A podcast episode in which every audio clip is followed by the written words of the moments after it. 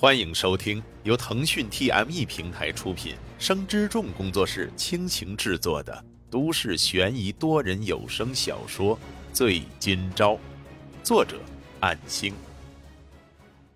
第三十六章，王海琴听到傅雷骂自己老娘们儿，恼怒的想冲过去打人，喊道：“你侮辱谁呢？小艾报警，我要告他！”傅雷知道自己一时得意失言。回头骂道：“好啊，来呀，报警啊！你能拘留我的话，跟你姓。要是我以后不天天来这里守着，拉横幅骂你家那个残废害死我哥的事，我就不姓傅。”王海琴气得说不出话来，居然被这种人站头上撒野。然而对方这般无耻，说不定真能做得出来。实在不想女儿再受到这种招摇的丑闻。一时间沉默落泪，也不让旁边的外甥女打电话报警了。沈金钊直面傅雷那嚣张丑恶的嘴脸，这种人为什么会是那个傅君奇的二哥？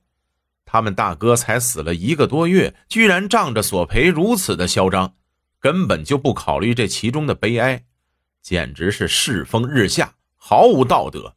他没有理会傅雷，沈金钊心中所思念的是穆成雪。对他的亏欠日益加剧，在来到王海琴面前的时候，出于想要表达的歉意，不惜双膝跪地，这令在场的人都为之一愣。男儿膝下有黄金，却看不出任何的轻浮虚假，而是一片真诚。穆家的人短瞬间发呆。沈金钊说道：“阿姨，是我害了雪，我责无旁贷。”只要我赚了赔偿金，我一定第一时间先汇进你们的账户。至于是否立刻转交给傅家也没有关系，还请让我按照流程尽我对雪的一份心意。还请你能让我尽到这份责任，不要剥夺了我对雪的赎罪。没等沈金钊说完，王海琴一脚踢向他的肩膀：“我们家不缺你那点赔偿，我的小雪认识你真是倒了八辈子霉了。”以后你不要再来了，你给我滚！你把钱给那个王八羔子，让他别再来烦扰我们。王海琴情绪一时过激，保安赶紧过去扶着沈金钊。要是出问题，他们可是要担责任的。然而傅雷听到被骂，也是不甘示弱，两边再次闹腾起来。尽管穆家没有报警，可不知道是哪家的病房家属已经提前报警。这时，警察来到了现场，直接把姿势的两边分开。由于高歌就坐在停放附近的车里，看到有警车进入医院，也跟上来看看。见到了沈金钊，从他身上的灰尘和肩膀上女性鞋子的脚印，加上穆家和沈金钊之间的情报，已经推断出刚才发生过什么。高歌身穿便服，还没有表露身份。而是来到沈金钊的旁边，继续观看现场的情况，做进一步的判断。从两家人对出警干员的简单供述里，他得知了大概。高警官，高哥压低嗓音说道：“嗯，你身上的灰别拍掉，去警员旁边站着。被问及就说没事记得大声点。”在一旁的医院保安距离较近，听闻后一愣。也就没有多事，就放开了沈金钊。沈金钊想到自己此时的身份，如果先被这两家人污蔑指责的话，很可能会招来刑事问题。那么，对于还在缓刑期的自己，是非常糟糕的情况。警员看到走过来的沈金钊身上一片脏污，肩膀这种高度还有个明显的脚印儿，于是出口询问，周围顿时安静了下来。我没事儿。沈金钊深呼吸，站定，按照高哥说的做。然而警员也只是皱着眉，这明显是被打或者是被踢了。既然当事人不主张权利，那也没有办法。由于是沈金钊先被问到，傅雷也没能将泼脏水给沈金钊的念头落实。同时，此举也确实引起了王海琴的注意。刚才那一脚是出于气愤做出的无脑举动。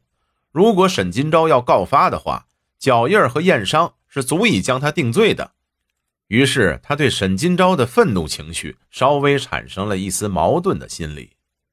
由于其他病房的家属作证，傅雷一伙人被警员驱逐出去，并作出警告。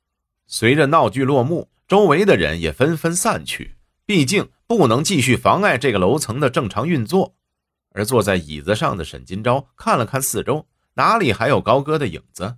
能避开一次危机，本来想说一声感谢的话，看来只能留到下次见面再说了。穆家的人似乎经由刚才的事，也没有主动驱赶沈金钊，只是王海琴进到穆成雪的病房里去了，不想再见到他。妈，刚才外面好吵啊，怎么了？在病床上，似乎是刚刚睡醒的穆成雪，精神萎靡的问道：“一群臭流氓来惹事儿，已经被警察赶走了，没事的，继续休息吧。”王海琴轻轻的摸了摸女儿的头，然而女儿的脸被包了一圈，右脸鼓起的绷带下面，日后会留下一道长长的疤痕，而且四肢不能动弹，这辈子都不知道还能不能康复。想到这里，他心里非常的难受。穆成雪清秀的面容突然通红，她在用力想要驱动自己的身体，然而还是徒劳。突然，一滴眼泪从她的眼尾滑落。自从醒来之后，已经不知道尝试过多少次，然而还是不能。他每天除了这个病房说不完的点滴，也只有门扉的小格子能看到走道。和窗户能看到室外的一些变化，现在窗帘被拉上了，看不到外面的情况。然而，就算拉开窗帘，也只能看到隔壁大楼的墙壁。难道这将会注定是今后的人生了吗？赵，你在哪里？有来看我吗？你想害我的事情，是真的吗？不会的。我相信你不会这样做的。似乎是有些触动。病房外的座位大厅，沈金钊若有所思的突然看向穆成雪的病房。然而这次穆家的人都守在那边，并且被雪的亲属们盯着，也并没有勇气在这种时候走过去。今天就先回去了吧。膝盖、侧腰、肩膀都有些疼痛，然而却不得不忍耐着。唯一值得庆幸的是，穆家没有再主张拒绝自己的赔偿金，不会再要求自己全都转给傅家。这是自己对雪的一点点微薄的赎罪。如果这一点点的慰藉都被剥夺，那么自己的内心将会承受更为沉重的压力。我会做到的。只要我赚足每月的赔偿金，我都会如约提前转交给穆家。尽管穆家并不缺这点钱。这也是我的一点点心意啊，雪，你能原谅我吗？或许这只是奢望，但是我相信你。如果是你，一定能明白的。我绝对没有想要谋害你的念头。本章播讲完毕，感谢您的收听。若您喜欢，就请动动手指分享和订阅吧，谢谢。